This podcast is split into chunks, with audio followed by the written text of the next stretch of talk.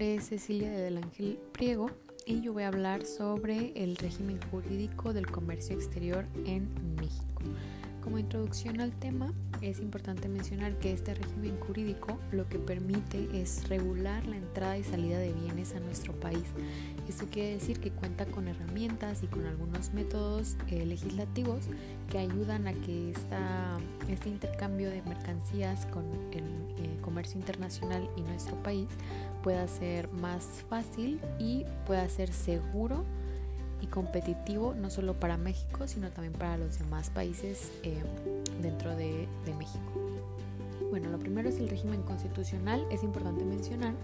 que para que este régimen del comercio exterior en México pueda funcionar está basado en dos leyes muy importantes que son las que regulan todo lo que quiere todo lo que requiere perdón, este, este tema en cuestión pues, de calidad, de entregas, de servicio y de eh, su jurisdicción. La primera es la Ley del Comercio Exterior en México,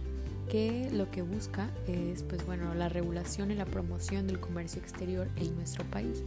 Eh, con esto se intenta lograr una competitividad internacional del mercado eh, pues bueno nacional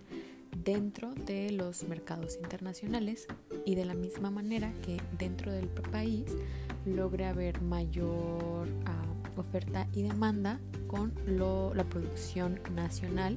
y pues poder proporcionar un uso más eficiente de los recursos productivos de nuestro país. De igual manera, como ya mencionaba, es muy importante para México esta ley ya que ayuda a que México se introduzca dentro de eh, la economía internacional y logre formar parte de, de ella. Es por esto que hoy en día México es una de las economías más importantes dentro de América Latina y aunque no está en el top 10, sí es muy importante para la economía del mundo. Eh, también es importante mencionar que el comercio exterior le permite a México tener un mayor nivel de bienestar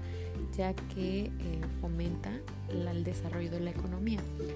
Esta ley también establece medidas determinadas para la efectividad de su aplicación por medio de su reglamento y por medio de, otro tipo de contenidos donde establece las facultades de cada uno de los eh, elementos del gobierno nacional dentro de la aplicación de esta ley. La segunda es la ley eh, aduanera que también es muy importante conjunto con su reglamento, ya que este se dedica al control de las mercancías a la entrada al país. Las medidas aduaneras eh, requieren eh, un control para eh, la entrada y salida de la mercancía. Eh, las aduanas se encuentran a la entrada al país para regular y para poder tener un control y una mejor calidad en la distribución de estas mercancías que entran al país y tener así un conteo y poder tener una regulación en todo lo que equivale el comercio internacional para la economía